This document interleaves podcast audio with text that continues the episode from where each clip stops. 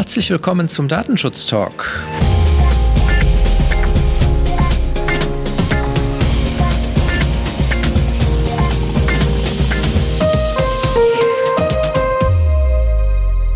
Wir begrüßen Sie wieder zu unserem wöchentlichen Datenschutz-Update. Wir gucken wieder hier im Datenschutz-Talk einmal zurück auf die Woche, was so in der Datenschutzwelt passiert ist. Heute ist der 29. Mai 2020. Mein Name ist Heiko Gossen. Mein Name ist Markus Zechel. Markus, diese Woche ist ja das mit ja, sehr großer Spannung erwartete Urteil des BGHs verkündet worden im Cookie-Urteil Planet 49. Und du hast da was dir schon angeguckt und Gedanken zugemacht. Schieß los.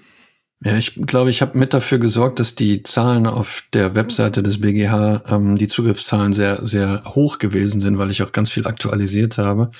Tatsächlich gestern um neun Uhr war der Verkündigungstermin und ähm, ich glaube, jetzt haben wir es endlich ganz offiziell. Wenn ich Cookies auf meiner Internetseite anbiete, dann muss der Nutzer vorher tatsächlich eingewilligt haben, bevor ich den Cookie auf dem Rechner des Anwenders halt speichere und auch wenn ich zukünftig dann Informationen aus dem System auslesen möchte. Ich glaube, jetzt gibt's keine Diskussion mehr. Wichtig dabei natürlich, es gilt nur für die Cookies, die nicht für den technischen Betrieb der Webseite wirklich erforderlich sind. Ich glaube, das muss man nochmal sagen. Aber alles, was so Tracking und Marketing-Cookies sind, da muss ich jetzt eine ausdrückliche Einwilligung haben voreingestellte Ankreuzkästchen stellen nach Auffassung des Bundesgerichtshofs wie auch schon des Europäischen Gerichtshofs keine wirksame Einwilligung dar. Also im Prinzip ist das EuGH-Urteil, was wir ja schon mal in einer frühen Folge hier auch etwas intensiver besprochen haben, vom BGH auch so nicht wirklich überraschend, aber es ist halt eigentlich alles so auch übernommen worden. Ist das, ist das so? Ist das dein, dein Fazit? Kurz kann man das schon so zusammenfassen. Ähm, ich will jetzt nicht auf die Thematik des Anwendungsbereichs Telemediengesetzes, dem Paragraphen 13 eigentlich, äh, 15 eingehen, Entschuldigung. Das würde ein bisschen zu weit führen. Aber im Grunde ist der Grundtenor des Urteils vom EuGH damit aufgenommen, ja. Ich weiß nicht, ob es damit zu tun hat oder ob es jetzt eher Zufall ist, aber ich war heute Morgen nochmal auf meinem Xing-Profil und musste feststellen, dass da jetzt auch plötzlich ein Banner auftaucht und ich neu zustimmen soll. Und bei Xing ist man jetzt dazu übergegangen und hat dort natürlich auch entsprechend Erbringung unserer Dienstleistung als notwendige Cookies gesetzt. Und wenn man sich dann aber anguckt, was ist denn da alles dabei bei den Diensten, die für die Erbringung des Dienstes erforderlich sind, dann äh, tauchen da interessanterweise auch so Dienste wie Adobe Digital Analytics auf, Google Analytics, aber auch Klickpfad-Analysen und fand ich schon sehr interessant, dass man da jetzt der Meinung ist, dass halt alles erforderlich ist und deswegen dann nicht nur keine vorherige Einwilligung erforderlich ist, sondern man auch tatsächlich dieses Häkchen gar nicht einfach rausnehmen kann und damit auch nicht einfach widersprechen kann. Du sprichst ein Thema an. Ich habe das auch tatsächlich gesehen. Ähm, ich war auch auf einer Bewerberportalseite, die, glaube ich, die ähnlichen Mechanismus nutzt. Und in nicht allzu ferner Zukunft werden wir uns wahrscheinlich genau damit wieder beschäftigen müssen, was ist denn jetzt wirklich erforderlich für den Betrieb des Dienstes. Und ich habe auch schon Beispiele gesehen, wo der eine oder andere versucht hat, wirklich Tracking-Mechanismen und Marketing-Mechanismen für den Betrieb der Webseite als erforderlich anzusehen. Und das wird eine ganz spannende Sache zukünftig werden. Also ich persönlich rate davon ab, das zu tun, weil nach meinem Verständnis und wenn man sich da die Richtlinie 2258 EG anguckt, dann ist es schon ziemlich klar, was, was damit gemeint ist. Also es muss wirklich für den technischen Betrieb erforderlich sein. Ja, da hat der EuGH sich ja auch nicht so sehr konkret zugeäußert. Eine andere Sache, wo er sich auch nicht so zugeäußert hat, was der BGH allerdings natürlich gehofft hatte, ist zu der Frage, inwieweit zum Beispiel Vereine oder andere Gesellschaften, Verbraucherschützer und so weiter auch berechtigt sind, gegen Datenschutzverstöße zu klagen. Der EuGH hatte das halt zwar genau in dem Urteil zu der alten Rechtslage beantwortet, aber nicht zur neuen Rechtslage jetzt nach DSGVO. Und deswegen hat der BGH jetzt das nochmal als neue Vorlagefrage dann auch an den EuGH weitergeleitet. EuGH ist ein gutes Stichwort. Da gibt es ja demnächst auch eine Entscheidung, die ansteht. Es gibt einen Termin für den 16. Juli, wo es um die Entscheidung zum Thema Privacy Shield geht. Schrems 2, wie man auch sagt. Und es scheint wohl so zu sein, dass die Kommission sich zumindest darauf vorbereitet, dass das Privacy Shield Abkommen, ähnlich wie das Safe Harbor Abkommen, gekippt wird. Also ich bin auch gespannt. Ähm, der Sommer wird nicht langweilig werden. Ja, ich hätte auch noch ein Update und zwar haben wir schon mal berichtet über die Sicherheitslücke bei Apple im iOS und da insbesondere in der Mail-Anwendung. Da gibt's jetzt neue Updates oder neue Informationen seitens Apple zu. Die haben Details zu der Sicherheitslücke nachgeliefert, die halt in den jüngsten Updates beseitigt werden sollen. Und darin führt Apple auf, dass zwei Schwachstellen in Mail ausgeräumt wurden, sowohl durch iOS 13.5 als auch durch iOS 12.4.7 dass die Nutzer von älteren Modellen wie iPhone 6 oder iPhone 5S installieren können. Also hier ist natürlich jedem angeraten, diese Version natürlich auch zu installieren, um die entsprechenden Schwachstellen zu beseitigen. Ja, Apple ist ein, ein Thema, was meine nächste Nachricht dann betrifft. Es geht um Siri und die Auswertung von ähm, Audio-Files, die Siri aufnimmt. Das scheint eine Praxis zu sein, die ganz viele Anbieter machen. Das ist also nicht nur Apple-spezifisch, dass man ähm, tatsächlich Mitarbeiter hat, die die Informationen aus den Geräten mit aufzeichnet, sei es jetzt ähm, Siri eben oder Alexa und da gibt es eine Anfrage der irischen Datenschutzaufsichtsbehörde bei Apple, weil nachdem Apple das halt im Sommer letzten Jahres gestoppt hatte, das Verfahren, hat es das halt wieder aufgenommen. Auch wenn sie vorher eine ausdrückliche Einwilligung bei Siri-Aktivierung einholen des Nutzers, hat die irische Aufsichtsbehörde trotzdem weiterhin Fragen. Auch da ist es einfach spannend abzuwarten, was nachher dann auch die Datenschutzaufsichtsbehörden zu dieser manuellen Auswertung sagen. Ja, zu den Aufsichtsbehörden hätte ich auch noch was, und zwar aus Deutschland, ganz äh, speziell aus Bayern, nämlich da gibt es einen neuen Tätigkeitsbericht. Der bayerische Landesdatenschutzbeauftragte für den Datenschutz hat den 29. Tätigkeitsbericht veröffentlicht und der ist natürlich entsprechend beim lda.bayern.de auch abrufbar.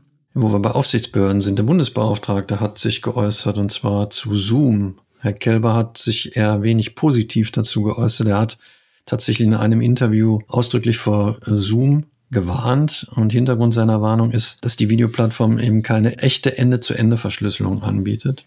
Spannend, ähm, es gibt dann halt Nachfragen offensichtlich bei der ähm, Aufsichtsbehörde, ob es eine Alternative angibt zu Zoom. Und die Aufsichtsbehörde hat gesagt, dass sie keine ausdrücklichen Empfehlungen ausspricht, was die Nutzung angeht. Tatsächlich ist es aber so, dass wohl keine der Videoplattformen, die es im Moment gibt, eine richtige Ende-zu-Ende-Verschlüsselung anbietet so dass man eigentlich dann ohne Videokonferenzsystem dastehen würde aktuell.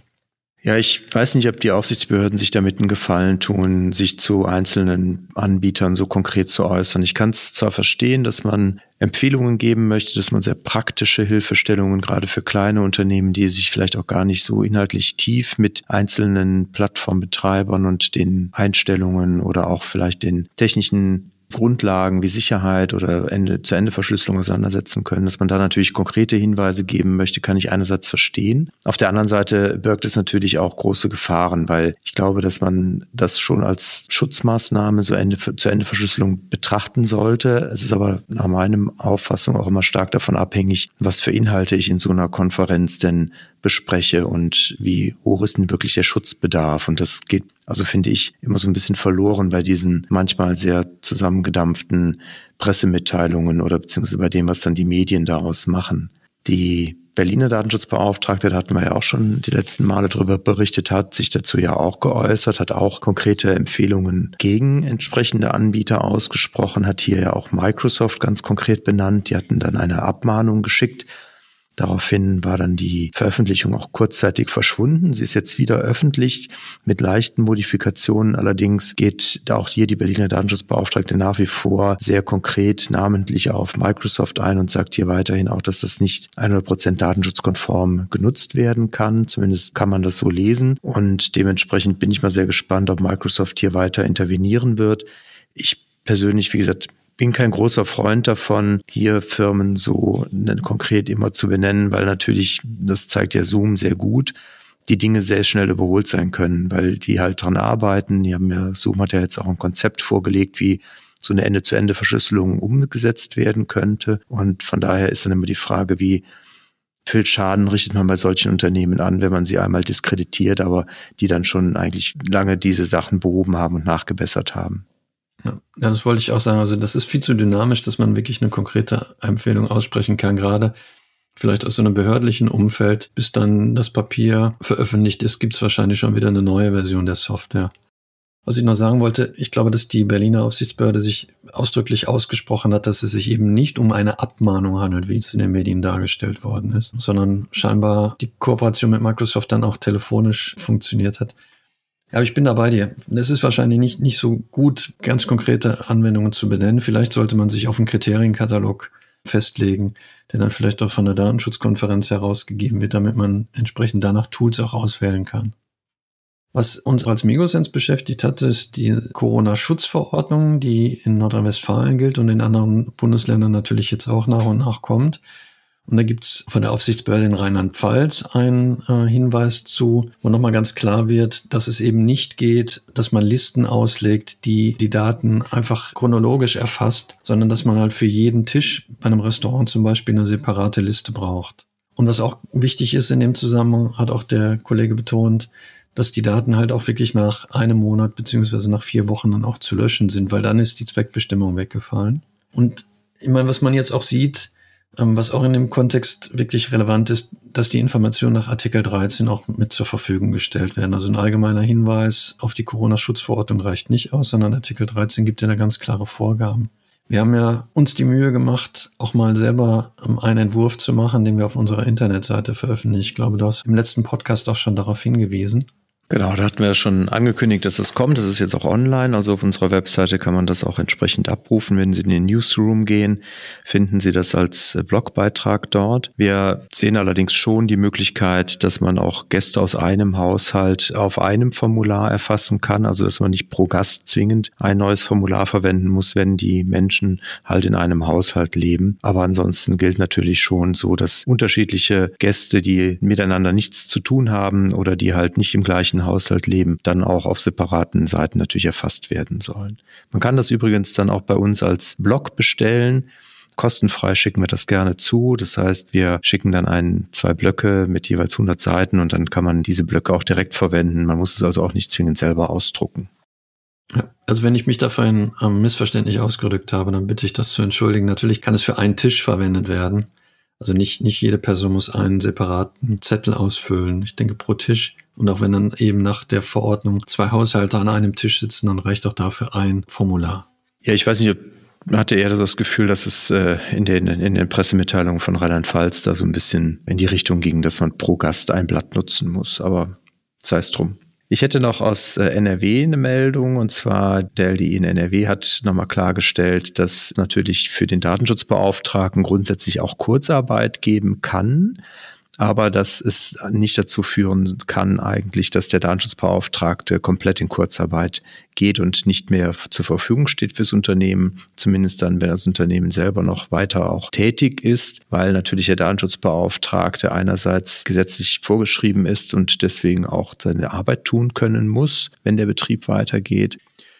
Und natürlich auch, dass im Zusammenhang mit den ganzen Corona-Themen auch viele Datenschutzfragen auftauchen und damit auch die Arbeit des Datenschutzbeauftragten umso wichtiger ist. Von daher teile ich diese Auffassung natürlich auch, dass der Datenschutzbeauftragte grundsätzlich dann auch durchaus arbeitsfähig sein muss darf, glaube ich, ähm, mich so langsam dem Ende nähernd mit den Bußgeldern beschäftigen. Tatsächlich hat die finnische Datenschutzaufsicht einige Sachverhalte veröffentlicht. Da gibt es zum Beispiel ein Bußgeld über 100.000 Euro, weil ein Unternehmen sich nicht ausreichend an die betroffenen Rechte gehalten hat. Also insbesondere das Thema der Transparenzpflichten nach Artikel 13.14 und zum Thema Auskunft nach Artikel 15.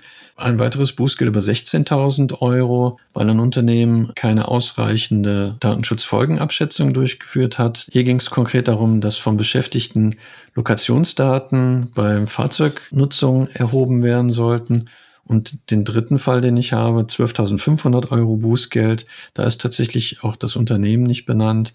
Hier ging es um die fehlende Rechtsgrundlage bei der Verarbeitung von Beschäftigtendaten. Also hier zeigt sich wieder die Spanne von 100.000 ähm, Euro bis 12.500 Euro ist einiges dabei. Ja, die ganz großen Bußgelder bleiben im Moment wieder aus. Man hat das Gefühl, die Aufsichtsbehörden haben gar nicht so viel Kapazitäten, um die dann alle vor Gericht zu verteidigen. Von daher bin ich mal gespannt, wie sich das weiterentwickelt mit den Bußgeldhöhen auch. 100.000 Euro ist ja schon nicht wenig. Das stimmt. Aber so gegen 14 Millionen und 50 Millionen, die wir ja auch schon in Europa hatten, ist das natürlich verhältnismäßig wenig. Aber man muss natürlich auch mal auf die Unternehmen gucken, gegen die sie verhangen werden. Und das ist dann wahrscheinlich 100.000 für, für diese Gesellschaft dann wahrscheinlich ähnlich viel wie, wie 50 Millionen für Google. Ja, ich denke. Ja, dann wären wir für heute durch. Markus, dir vielen Dank. Wie immer gerne. Ihnen wünschen wir frohe Pfingsttage. Bleiben Sie uns gewogen und auf bald. Bis bald.